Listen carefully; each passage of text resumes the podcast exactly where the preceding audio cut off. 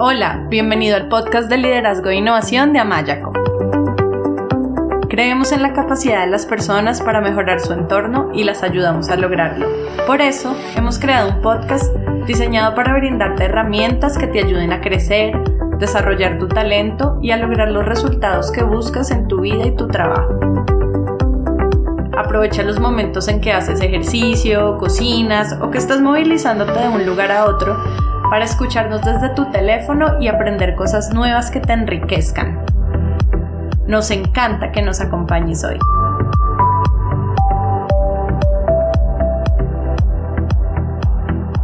Hola, bienvenido a este nuevo episodio de nuestro podcast de liderazgo de Amayaco.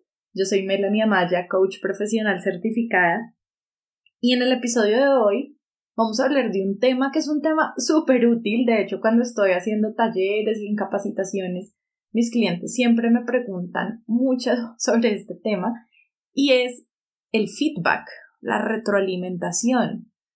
Cómo dar un feedback efectivo y la importancia de un feedback que sea efectivo y honesto en el liderazgo. Y en este episodio voy a compartir contigo 14 consejos para un feedback efectivo dar feedback es todo un arte en realidad. Muchas veces nos preguntamos cómo abordar una conversación difícil que propicie la apertura del otro a escuchar y que evite que el otro se ponga a la defensiva. Un error común que cometen los líderes al dar retroalimentación es pretender que el otro se limite a escuchar y seguir instrucciones. Un enfoque que es mucho más efectivo es adoptar la posición de un coach o de un mentor a través de comentarios, preguntas y respuestas empiece a generar un espacio seguro de conversación que facilite el aprendizaje y la generación de soluciones por parte de los otros, en este caso del equipo de los colaboradores. Desarrollar a otros, así como comunicarse con efectividad, son algunas de las dimensiones fundamentales del liderazgo. Y el feedback es totalmente necesario porque nos permite descubrir qué de lo que estamos haciendo funciona, así como tomar conciencia sobre aquello que necesitamos mejorar para ser más productivos, para incrementar el desempeño, para mejorar las relaciones con nosotros mismos y con los demás.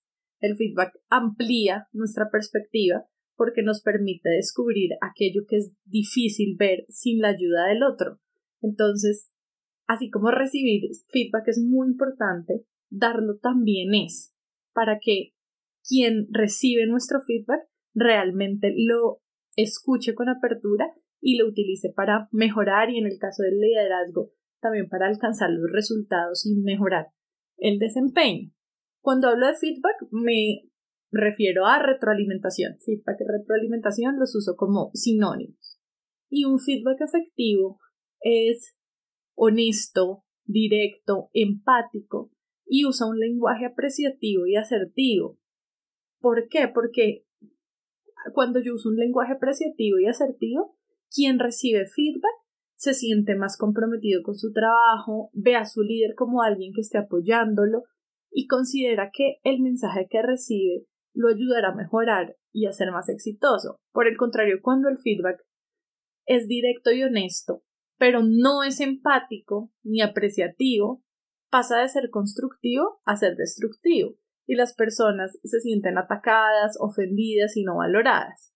Y si pasa al revés, cuando el feedback es empático y apreciativo, pero no es directo y honesto, entonces quien lo recibe no entiende con claridad el mensaje ni la importancia del mensaje y por lo tanto no genera cambios. Así que la capacidad de dar feedback efectivo no solo es una de las habilidades más importantes del liderazgo, sino una de las mejores herramientas que un líder puede usar para ayudar a sus colaboradores a alcanzar metas y elevar su desempeño. Mientras que un feedback que no es efectivo puede convertirse en un arma apuntando hacia el propio líder porque disminuye su capacidad para inspirar, para dirigir y para influir a otros.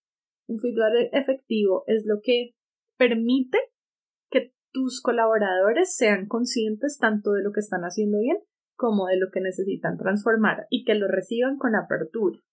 ¿No te parecería buenísimo que tus colaboradores vean la evaluación del desempeño como un espacio de aprendizaje y crecimiento en vez de un espacio de crítica destructiva, juicios y desvalorización? A mí me parecería buenísimo que mis empleados lleguen como que chévere, voy a tener evaluación de desempeño buenísimo porque este espacio me va a ayudar a crecer y aprender y a mejorar.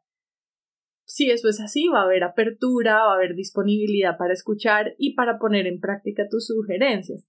Mientras que si tus colaboradores ven el, la evaluación del desempeño como un espacio de crítica, de juicios, de desvalorización, pues entonces van a estar emocionalmente cerrados para recibir feedback y para hablar con honestidad sobre su desempeño.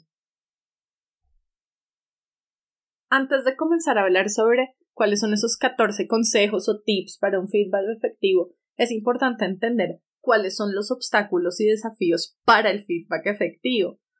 Los líderes a quienes se les dificulta dar un feedback empático y apreciativo, consciente o inconscientemente, creen que para que los demás sigan instrucciones se necesita mano dura. Esa es su creencia. Ellos creen que si no se trata con severidad a otros se corre el riesgo de parecer un líder débil, entre comillas.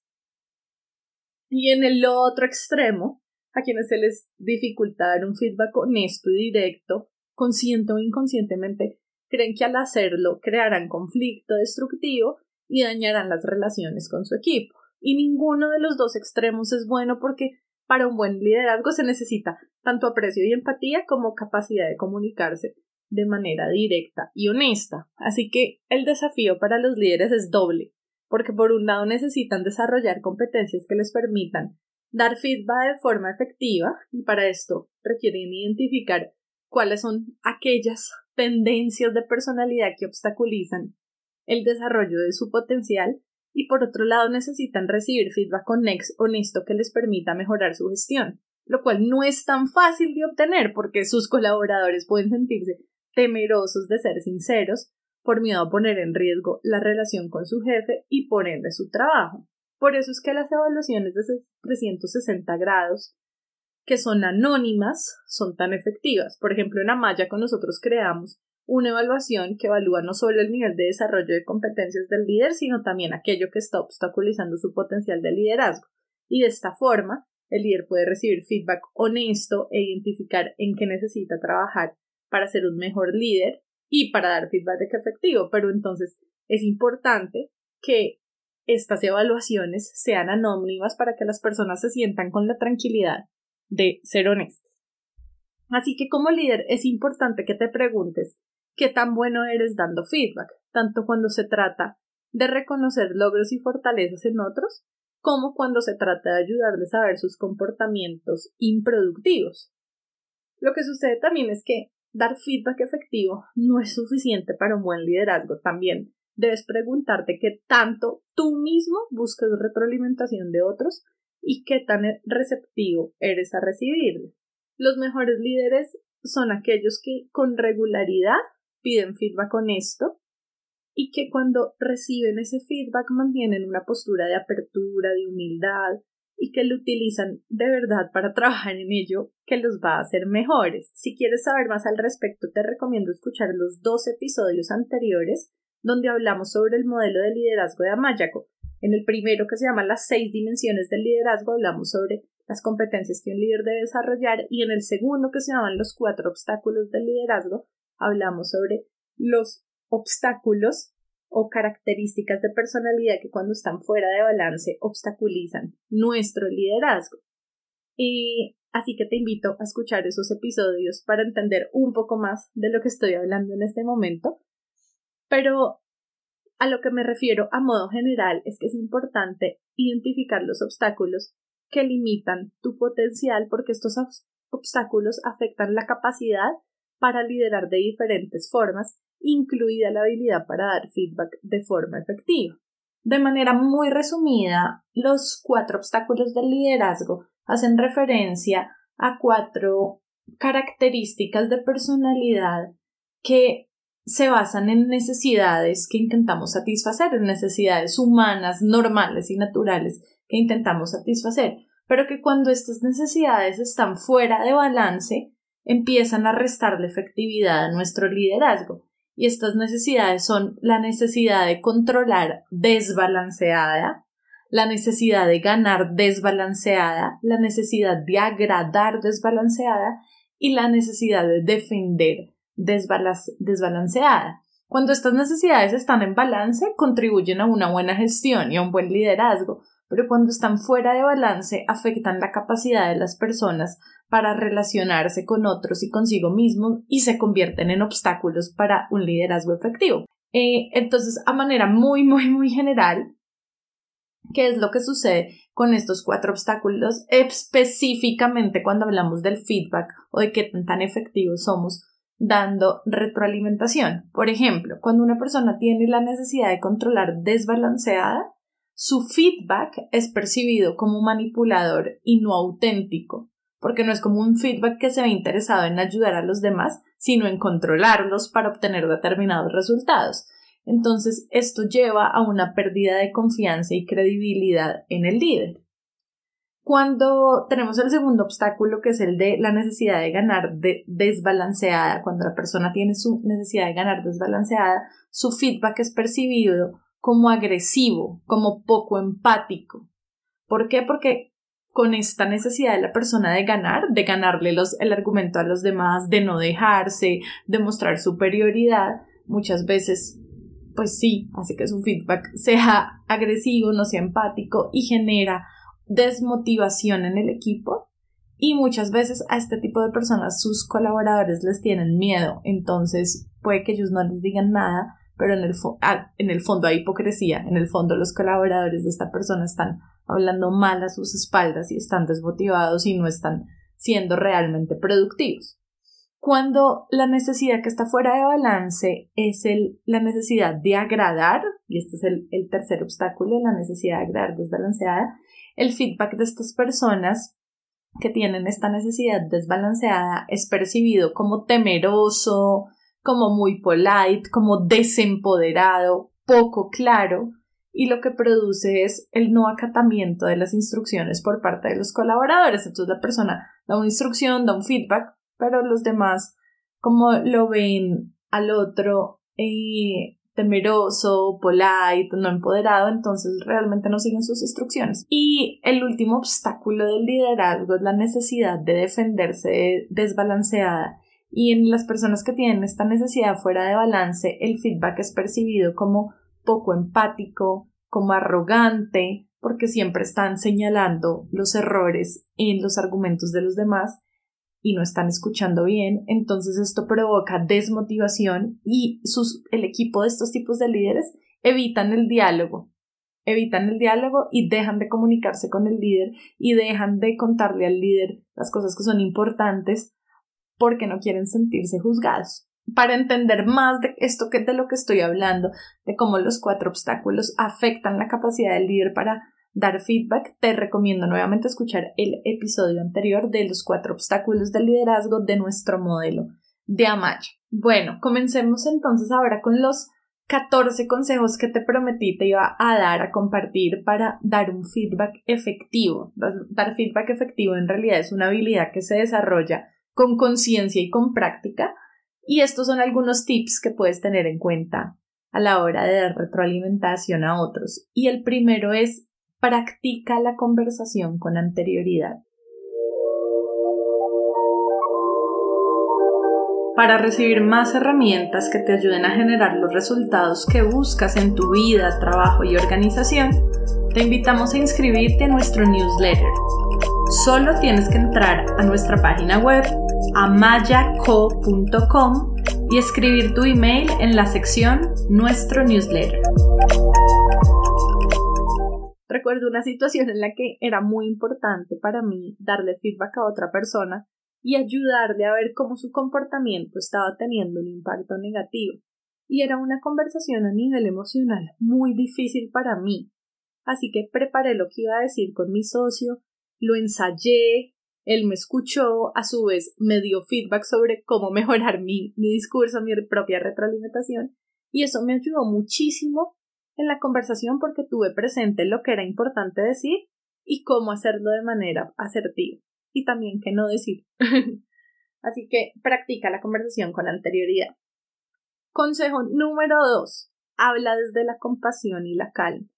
Recuerda que el otro, al igual que tú, también es un ser humano que busca ser feliz, que tiene sus propias dificultades, que lucha por cumplir sus metas y que se enfrenta tanto a desafíos internos como externos. Y tener esto presente puede ayudarnos mucho a ver al otro con más compasión y con menos juicio.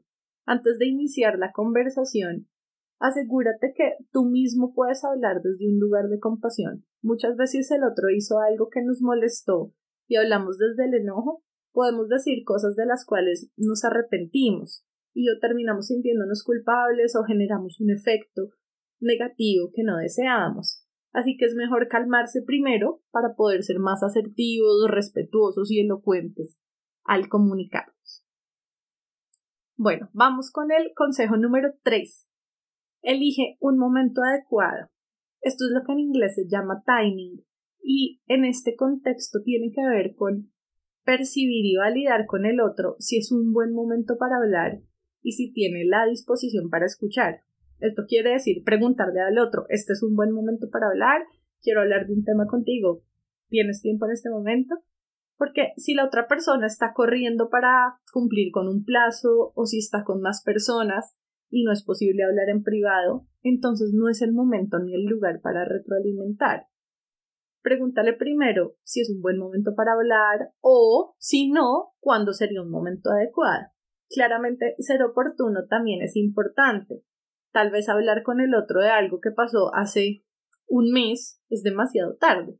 Por eso es importante dar feedback regularmente, además de que contribuye a crear una cultura de mejora continua. Yo recuerdo una vez que necesitaba tener una conversación con una persona y sí, yo fui muy efectiva en la manera en que di mi feedback, pero el timing fue pésimo. La persona estaba en un súper mal momento y le acababa de suceder otra cosa que no tenía nada que ver conmigo, con otra persona y estaba resolviendo un problema y estaba muy enojada. Entonces no tenía para nada la disposición emocional ni la apertura para escucharme. Entonces no salió nada bueno de esa conversación, obviamente. Así que es importante el timing. Y mm, también porque cuando yo doy feedback más que feedback puede decir reconocimiento. Cuando yo doy reconocimiento a mis colaboradores, reconocimiento positivo, reconocimiento de logros, o sea, felicitarlos por lo que haces bien, reconocimiento del ser, o sea, reconocer en ellos, decirles las cosas que les, que les agradezco, las fortalezas que veo en ellos, las cualidades que veo en ellos, eh, lo valioso que es su aporte para el equipo. Cuando yo hago este tipo de reconocimientos constantemente, contribuyó a crear una cultura de mejora continua, pero también una cultura de algo que se llama lenguaje apreciativo. Y cuando yo estoy dando continuamente reconocimiento positivo, cuando viene la retroalimentación correctiva, esta va a ser recibida mucho mejor. Bueno, me desvío un poco, eso tiene que ver un poco más con otro consejo, pero no importa. Sigamos con el consejo número 4 y es pedir permiso. Cuando le dices al otro algo como por ejemplo, le preguntas más bien, ¿puedo darte mi opinión con respecto a este tema? La otra persona, lo más posible es que te va a responder, sí, claro, dame tu opinión. Y cuando la otra persona te dice que sí, no solo tendrá una mayor disposición a escuchar porque ve en ti una actitud de respeto, sino que también al aceptar recibir tu retroalimentación asume la responsabilidad de poner atención. Bueno, vamos con consejo número 5 y es mantén un balance.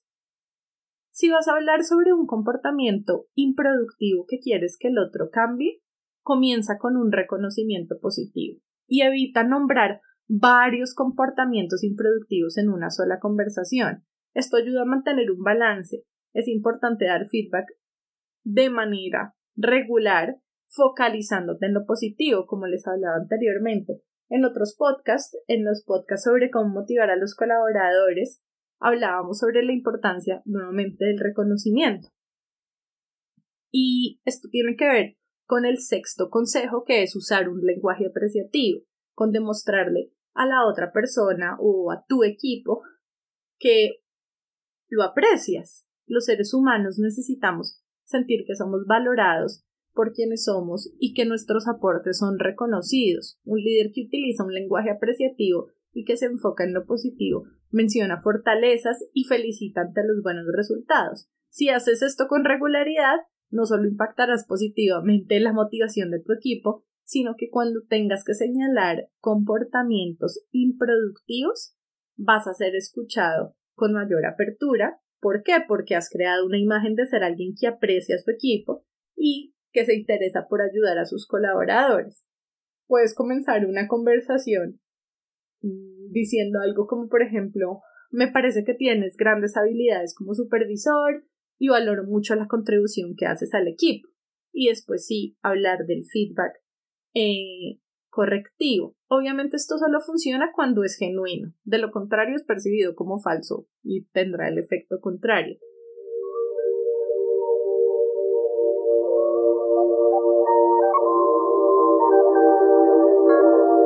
Si quieres escuchar más episodios y descargar de manera gratuita libros y material electrónico sobre liderazgo, inteligencia emocional, coaching, equipos de alto desempeño y otros, te invitamos a visitar nuestra página web amayaco.com. Amayaco es con Y. Redondeando un poco lo que he dicho en estos últimos consejos es cuando hagas un feedback correctivo, no solamente habla de lo que quieres que la otra persona mejore, sino incluye reconocimientos positivos. Y no menciones muchas cosas que quieres que la persona corrija en una sola conversación, sino una sola cosa a la vez. Puedes hacer muchos reconocimientos, pero correcciones una sola cosa a la vez. En estudios de, que se han hecho en América Latina, se muestra como por cada por cada, perdón, corrección, por cada retroalimentación correctiva, las personas necesitan ocho reconocimientos apreciativos para ser altamente productivos. Los reconocimientos apreciativos no son únicamente reconocimientos del ser y al hacer, sino son diferentes demostraciones verbales y también no verbales de aprecio. Bueno, sigamos entonces con el consejo número 7. Y el consejo número 7 es haz reconocimientos verbales sobre el ser y el hacer. Entonces, como te decía, el reconocimiento de logros es felicitar al otro por sus resultados. Por ejemplo, mm, le puedes decir al otro, felicitaciones por las excelentes ventas este mes. Valoro mucho el aporte tan importante que le haces al equipo.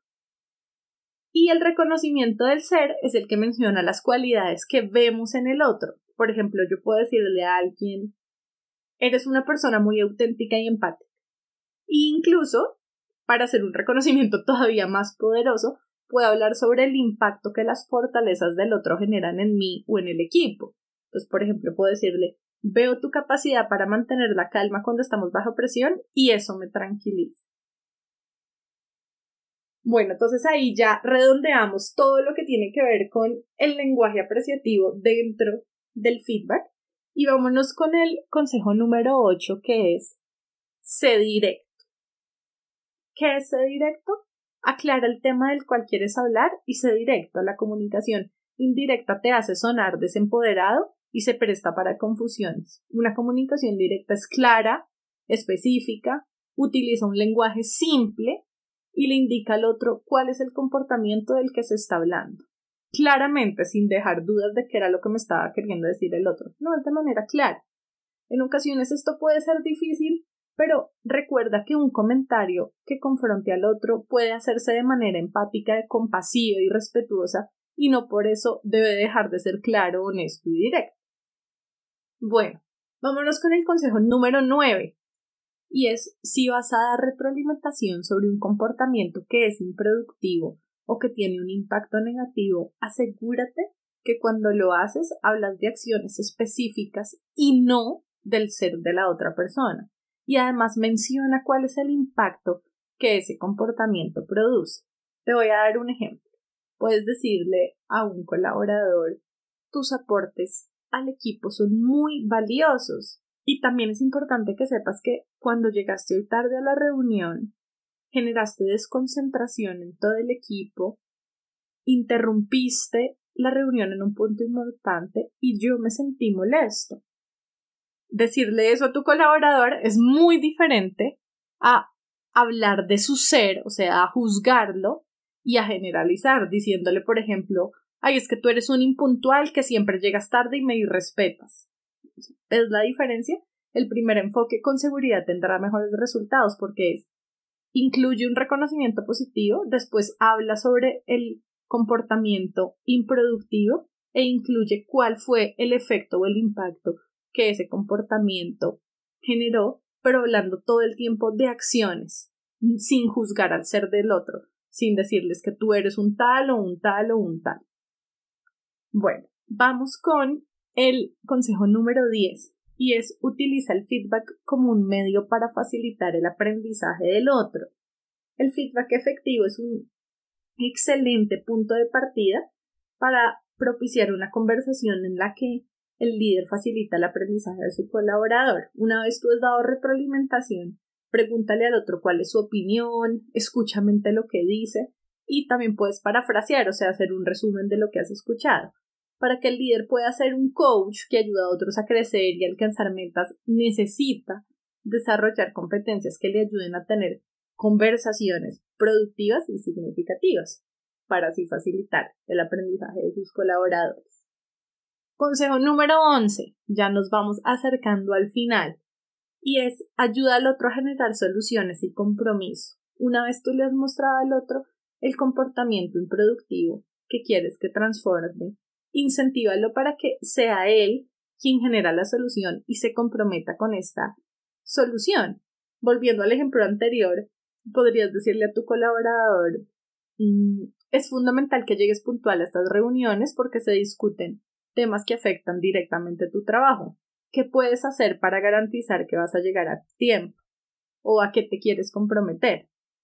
Y además puedes también dar sugerencias específicas de cómo cambiar el comportamiento. Una vez tu colaborador sea comprometido, ya entonces realizas un seguimiento a las acciones para ver si realmente está cumpliendo con ese compromiso. Consejo número 12. Acepta las diferencias e identifica cuándo parar la conversación. Todos los seres humanos somos distintos y vemos la realidad de acuerdo a nuestros valores y a nuestras creencias. No siempre logramos ponernos de acuerdo. Si el punto de vista de tu colaborador es diferente al tuyo o está a la defensiva, no te enganches en una conversación que no va a ningún lado tratando de probar que tienes la razón. Da tu feedback de forma efectiva y invita al otro a que reflexione y observe en su día a día si este comportamiento se repite y el impacto que produce. Bueno, penúltimo, recuerda cuál es tu rol como líder. Cuando el feedback se va, se da desde una necesidad de señalar los defectos y errores del otro, solo va a ocasionar que los demás te perciban como alguien arrogante. Los seres humanos somos perceptivos y sabemos cuando alguien tiene un interés genuino por ayudarnos y cuando no.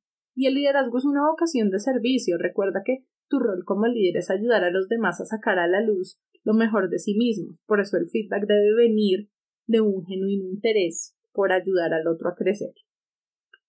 Y por último, consejo número 14. Crea un espacio seguro de aprendizaje para que las personas se sientan seguras de dialogar con honestidad y de hablar sobre sus desafíos, necesitan sentir la seguridad de que su jefe no va a perder la compostura, que está interesado por ayudarlos y que cometer errores es parte del aprendizaje y no necesariamente lleva a la pérdida del trabajo o a repercusiones negativas. Si las personas piensan que por ser honestas van a ser castigadas, va a ser imposible generar conversaciones que produzcan aprendizaje y de las cuales surjan soluciones ante los desafíos. Solamente si tienes un buen manejo de tus emociones y juicios podrás hacer del feedback una experiencia positiva para el otro, que de verdad lo ayude a mejorar su desempeño. Y por eso es muy importante también que tú aprendas a utilizar un lenguaje que sea un lenguaje empoderado, un lenguaje donde a través del feedback tú te haces responsable de lo que a ti te corresponde y el otro no se siente juzgado. Es muy diferente decirle al otro cuando llegaste tarde yo me sentí molesto, ahí tú te estás haciendo responsable tú cómo te sientes, pero le estás mostrando al otro cuál fue el efecto de su acción y nuevamente le estás hablando al otro sobre acciones, no le estás diciendo que usted es un impuntual. Y eso es muy diferente a decirle al otro es que tú me haces sentir molesto con tu impuntualidad. O sea, mira la diferencia. Cuando llegas tarde, cuando llegaste tarde hoy, el equipo se desconcentró y yo me sentí molesto. Muy diferente a es que tú eres un impuntual y me haces dar mal genio. El primero hablo de acciones, impacto y me hago responsable de mis sentimientos. Y en el segundo juzgo el ser del otro y no me hago responsable de mis sentimientos. Así que si quieres ser más consciente de las fortalezas que posees como líder, de las competencias que si trabajas van a potencializar tu liderazgo y ayudarte a dar un mejor feedback y de los obstáculos que como líder te están impidiendo ser efectivo y también dar una retroalimentación que sea poderosa, te invito a que hagas nuestra evaluación de 360 grados de competencias de liderazgo y si quieres saber más sobre esto, escríbenos a nuestra página web amayaco.com. Esta es una herramienta muy valiosa y precisa de recibir feedback honesto y efectivo.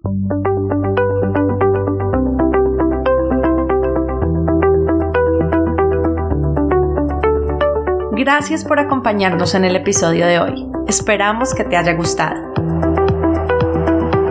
Si quieres que más personas se beneficien con este podcast, te agradecemos que lo compartas con otros y que dejes una reseña de 1 a 5 estrellas en la plataforma desde la cual lo estás escuchando. Si quieres seguir aprendiendo, te invitamos a escuchar nuestro podcast, a leer nuestros artículos y a inscribirte a nuestro newsletter en el blog de Amayaco. amayaco.com slash blog. Tu opinión es muy importante para nosotros. Cuéntanos qué te ha gustado y qué quieres escuchar dejando tus comentarios en el blog de Amayaco. Y si tienes preguntas o quieres hablar con nosotros, escríbenos a hola.mayaco.com o vía Twitter arroba co-al amaya. Esperamos escuches nuestros próximos episodios. Chao y hasta la próxima.